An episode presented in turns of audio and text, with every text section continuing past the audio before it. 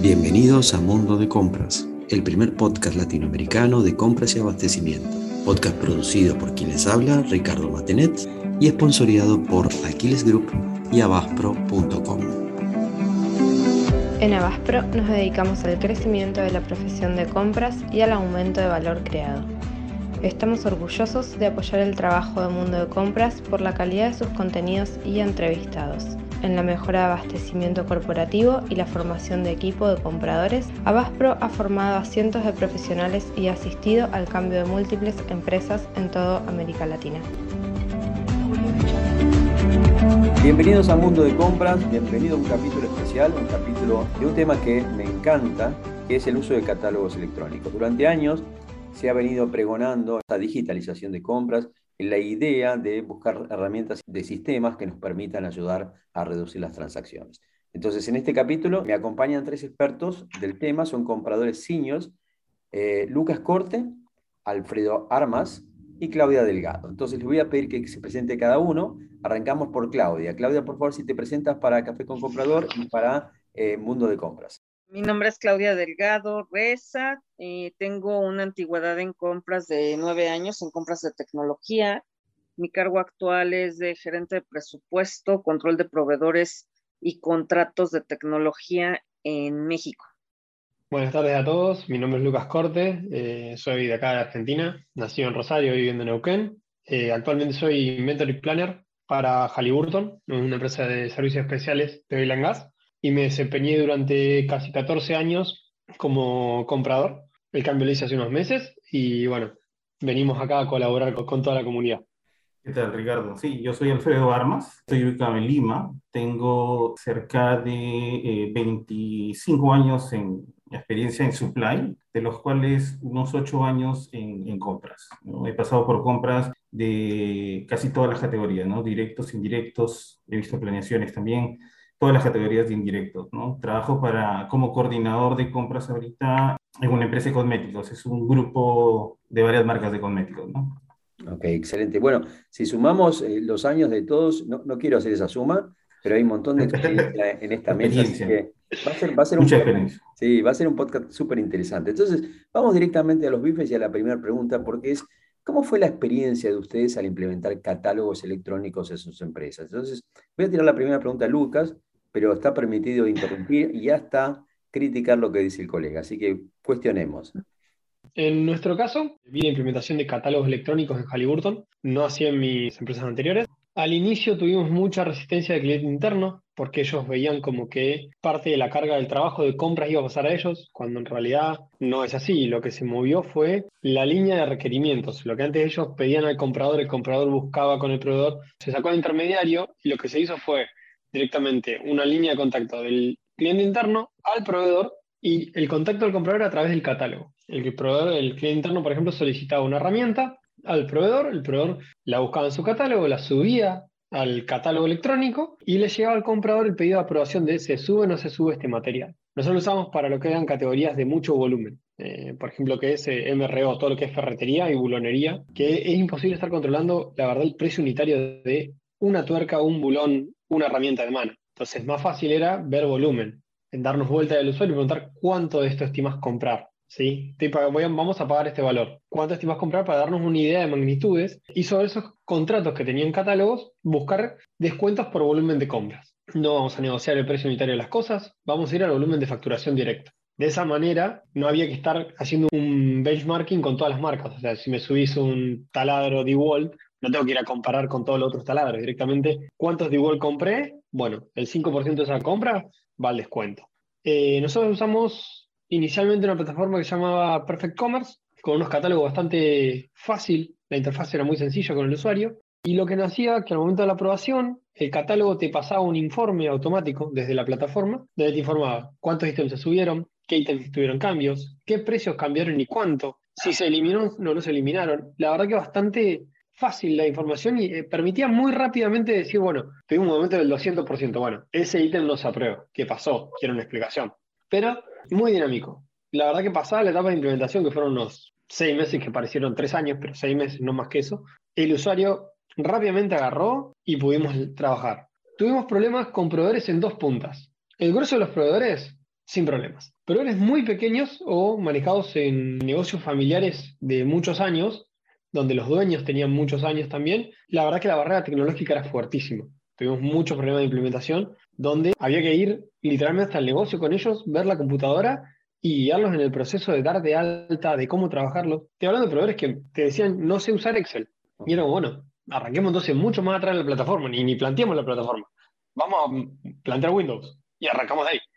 Y del otro lado del espectro, grandes proveedores que ya tenían sus catálogos propios, eh, a nivel global, por ejemplo, Finning, eh, donde Finning nos dijo, yo uso mi catálogo, ustedes se pueden sumar al mío o, pueden no sumarse, pero el catálogo es mío. Y ahí, contrato de por medio con la plataforma, logramos acordar una suerte de catálogo en conjunto, donde el catálogo de Finning se replicaba en forma automática al catálogo nuestro, a la plataforma que usábamos nosotros, y nos notificaba. Obviamente, los tipos de negociación son otros, los contratos son otros, con Finning es otra cosa, pero bueno, ese llevó bastante tiempo porque ya no era una cuestión de que no sabían usar el problema, sino de que había que armar un montón de parches, de códigos y, de transacciones que permitieran esa migración rápida. Imaginen, el catálogo de Finning tiene cerca de 170.000 ítems de los cuales yo usaba solo 50.000, pero el sistema no sabía distinguir cuáles usa Argentina y cuáles no usa Argentina. En esos dos extremos se nos presentaron los problemas. La pyme argentina se adaptó rapidísimo y de hecho fue para todos un espectáculo. Proveedor le da, le da poder sobre su lista de precios. No necesita planteármela, directamente la sube ahí. Hay varias cosas que dijiste que vale la pena para, para ir anotando y anoté, ¿no? Primero la reacción del, del cliente interno, después la reacción del proveedor según segmento del proveedor, y después la filosofía de dónde se aplica esto, ¿no? Y tu idea de, ok, no tiene sentido estar, eh, estar controlando unidades si no tiene, o precios unitarios en cosas menores si no tiene sentido controlar volumen, ¿no? como una lógica inherente al uso del catálogo. Vamos a preguntarle a Claudia, a ver si, ya coincide, que nos cuente su experiencia para después seguir con Alfredo. Mira, nosotros acá en la empresa en la que estamos, finalmente le damos este servicio a varias cadenas comerciales. Nosotros trabajamos para empresas muy grandes, llámese productos de salud y belleza. Te estoy hablando de cadenas comerciales grandes como Walmart, Chedraui, grupos muy grandes. Y todos ellos se manejan por medio de SKU. Bueno, lo que tenemos es que estamos asociados a la Asociación Mexicana de Estándares para el Comercio Electrónico a MESE. Ellos a través de GS1 se rigen por todo lo que son los este, catálogos electrónicos y los códigos de barras con un SKU este, identificado. Entonces, la realidad es de que para nosotros es más fácil, al contrario de como comentaba el compañero, ¿no? De que se tuvieron que adaptar los pequeños al revés, ellos se adaptan a lo que nosotros manejamos porque finalmente todos nos regimos bajo el mismo catálogo. ¿Y eh, cómo fue la implementación? Digamos, cuéntame cómo es, el, cómo es el sistema que ustedes usan, cómo se usa y cómo fue la implementación de ese sistema. Mira, la implementación ya tiene mucho tiempo y muchos años. La realidad, yo llevo aquí en esta compañía seis años pero esto ya tiene más tiempo. Los contratos que tenemos nosotros con todos los proveedores de bienes, que finalmente nosotros somos una empresa de distribución, vaya la redundancia, nos adecuamos a toda su cadena, ¿no? Nosotros, eh, al momento de hacer las entregas a las grandes cadenas, pues ya todo va regido. Tenemos un catálogo de más de, si no mal recuerdo, y en la última sesión que tuvimos eran más de 500 mil SKUs. O sea, estamos hablando de una infinidad de productos. Pero yo estimo que tus clientes, los clientes de tu empresa, usan un catálogo de venta de ustedes y tú también usas un catálogo de compra, ¿es así? Así es. Más rápido manejarlo. Excelente. Bien, ¿tiene alguna marca el RP o el sistema S que puedas mencionar? Si, si es bueno. Pues no te sabría yo decir con qué marca está, porque sería mentirte pero nosotros todo lo regimos por medio de una ERP que es este SAP. Bien, gracias Claudia. Y vamos a Alfredo entonces, a ver, ¿cómo es en el Perú tu experiencia peruana? Por lo, por lo que he escuchado a Lucas y a Claudia, todo tiene que ver también con el desarrollo de la, de la parte de e-commerce, ¿cierto? Porque ahí, por ejemplo, Luca eh, mencionó, por lo que entiendo, ellos manejan los dos tipos, al menos los dos tipos de, de catálogos que yo conozco, que es el interactivo, ¿no? Y el que es eh, el que nosotros manejamos, que es el estático, El interactivo es ese que, que, te unes con la página web de tu proveedor y finalmente tu sistema también se alimenta, ¿cierto? En el caso de Perú, al menos en la empresa donde, donde yo trabajo, nosotros hemos venido en, en una evolución en este departamento de compras. Yo estoy aquí desde eh, que se construyó el, el área de compras de indirectos, porque antes era cada área se encargaba de hacer sus compras, ¿no? Entonces, hemos estructurado y hemos empezado, eh, iniciamos todo manual, por ejemplo, ¿no? Hemos tenido que ir construyendo con el tiempo base de datos, eh, o sea, identificando cuáles son estas listas o estos productos o estas categorías que finalmente se pueden utilizar en el catálogo, ¿no? Porque no todo, es, no todo se puede meter al catálogo, ¿no? Normalmente son estos productos de compras recurrentes, de demanda un poco fija, de precios que se pueden mantener, porque la idea también del catálogo es eso, ¿no? La idea del catálogo es, digamos, que los precios se puedan mantener por un periodo determinado, ¿no? Tres meses, seis meses. En algunos casos aquí en Perú hemos llegado hasta mantener precios por un año. Claro que finalmente eso va a ir en relación a la situación económica de cada país, ¿no? Entonces, eh, para nosotros la experiencia fue muy buena, porque como les digo, pasamos de eh, comprar todo por Excel ¿no? Eh, los usuarios tenían una costumbre de enviarnos unas requisiciones en un formato manual, unos talonarios que simplemente ellos colocaban ahí qué es lo que querían comprar y finalmente nosotros ya con eso transcribir al Excel, a los correos. Entonces, sí estuvimos cerca de un año haciendo esa construcción de identificación con principales usuarios, ¿no? Con mantenimiento, con marketing y venta, con, las, con operaciones, para poder identificar esas categorías de, productos. Y con eso se construyeron los grupos de productos que íbamos a cotizar. Ya una vez identificados estos productos, que quiere decir identificados, que finalmente es el tipo de producto, las especificaciones técnicas, los precios con los que eh, se han estado comprando, se estuvieron comprando en ese momento, también el tema de las cantidades, ¿no? que eso es importante para poder salir a negociar eh, una demanda casi fija con los proveedores sin que sea un compromiso de, de compra con ellos. ¿no? Perdóname que te interrumpa para, para, clarificar una cosa.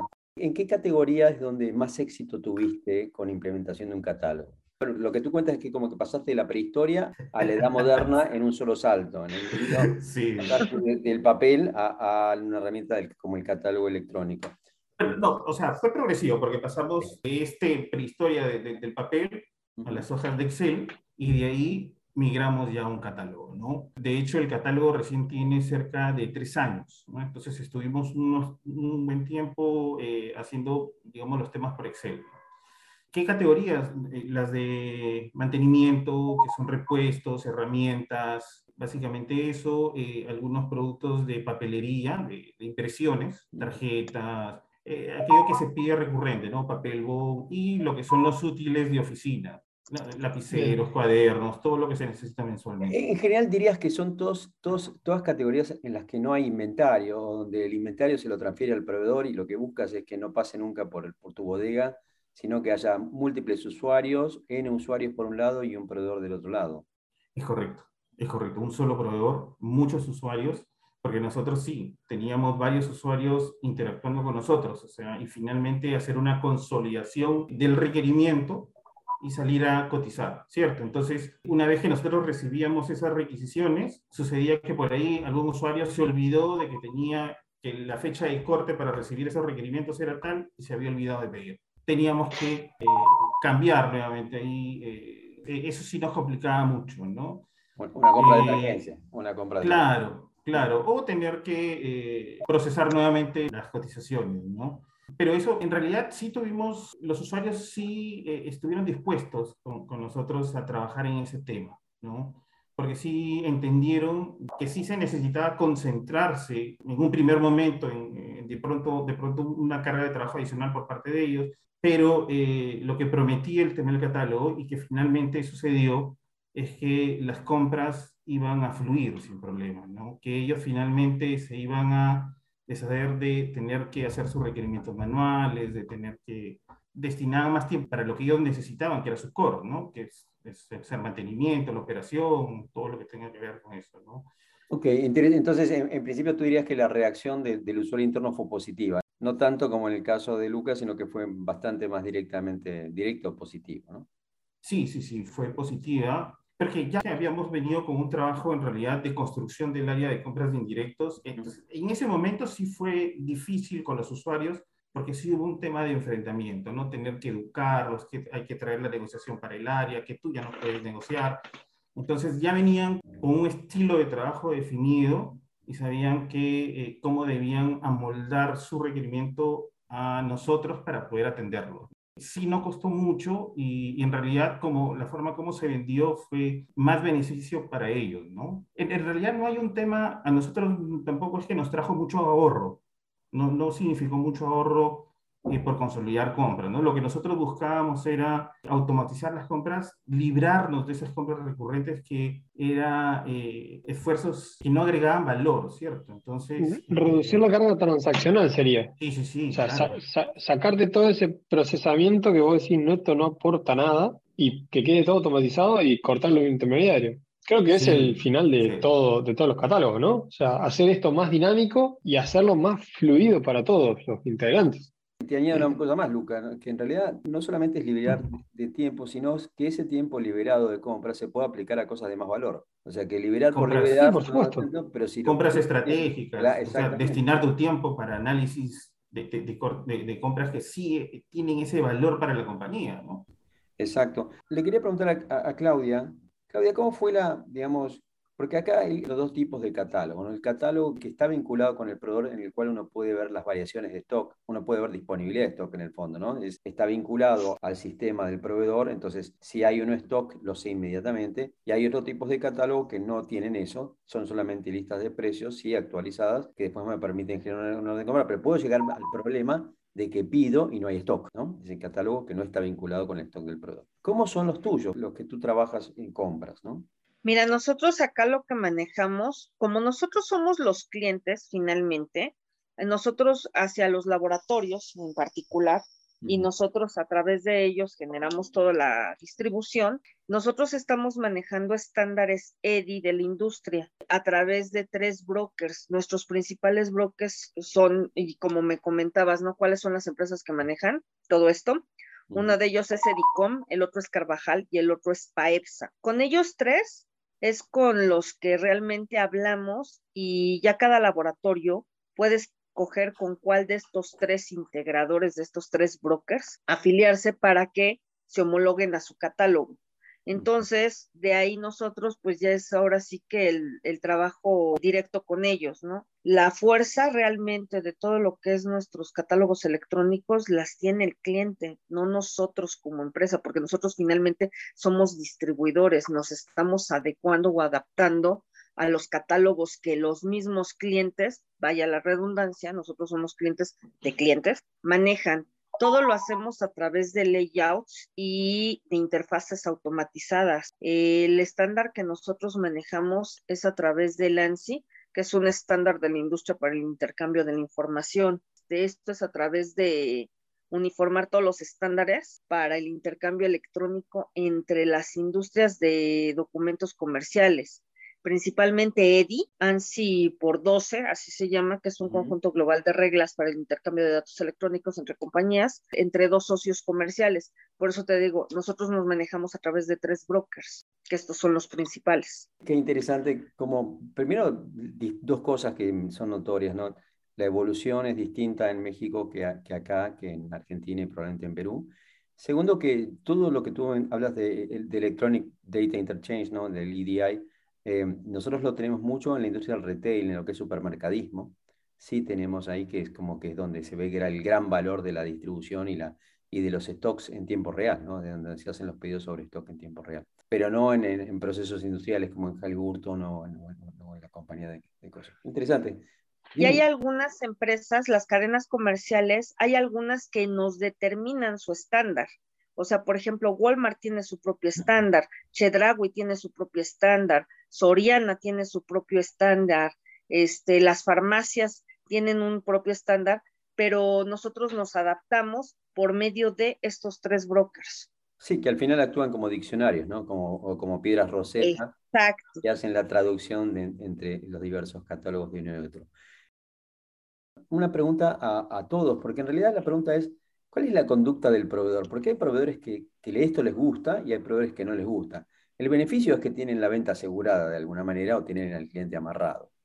Pero ¿cuáles son las ventajas y desventajas para un proveedor? ¿Qué piensan ustedes? Luca. En mi caso, la ventaja con la cual eh, siempre tratamos de invitar a los proveedores a sumarse a los catálogos fue este tema de no vamos a tener que discutir puntualmente cuestiones, sino que vamos a hablar siempre de valores totales de facturación, va a ser más dinámico, o sea, el proveedor es dueño del catálogo donde dice, bueno, no quiero vender más esto, da de baja sus ítems y quita la posibilidad de que se le emitan órdenes de compra sobre materiales que no tiene interés de vender o que no puede. La clave fue este tema de la transaccionalidad que le das. Se hace más rápido. Nuestro catálogo, le voy a preguntar recién a Alfredo, pero usted me, me olvidé. Nuestro catálogo nos emite directamente las órdenes de compra del SAP. Hoy por hoy migramos hace un año de Perfect Commerce a SAP Arriba, pero en ambos casos las dos plataformas emitían la orden de compra directamente en SAP. Eso hacía que el proveedor recibiera, o sea, tenía un pedido hoy, subía el ítem a la tarde, se lo aprobábamos en la misma tarde, a la mañana siguiente él tenía en su mail la orden de compra. Y eso ya lo habilitaba a entregar en el día y facturar. Bajar ese tiempo de, de emisión de orden de compra de casi tres semanas que teníamos a 48 horas en el mejor de los escenarios, para los proveedores fue fantástico, porque ya no entregaban materiales a consignación o a la espera de que después saliera de compra. No había excusa para no hacer el proceso, porque el proceso era súper ágil. Es hoy por hoy súper ágil. Yo tengo ahí dos preguntas, porque ahí se me plantean dos problemas. ¿Qué pasa con la microentrega? O sea, termino teniendo compras muy chiquitas.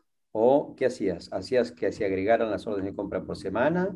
¿O eh, se generaban órdenes de compra por una sola? ¿O hacías que hubiera una única factura mensual contra todas las órdenes de compra del mes? Hoy por hoy, el estado actual es que el mismo que recibe el material uh -huh. puede hacerle el ingreso a la orden de compra. Puede hacer un DR que le decimos nosotros, que es Desktop Receipt, ingresa él mismo en, el, en, la orden de compra, ingresa el remito, lo único que tiene que hacer es escanearlo, que con una foto del celu puede, le da acceso y ya está. Ya queda completada la parte transaccional de la recepción. Para compras grandes, o sea, para alto volumen, sí entra por, el almacén, que el almacén lo que hace es firmar de que llegó, pero no entra inventario, firma que llegó nomás. Excelente esta primera parte, debemos pasar entonces a la parte 2. Allí continuaremos conversando con Alfredo Armas, Claudia Delgado y Lucas Corte sobre catálogos electrónicos y qué requisitos tienen que tener los buenos proveedores para adaptarse a esta metodología.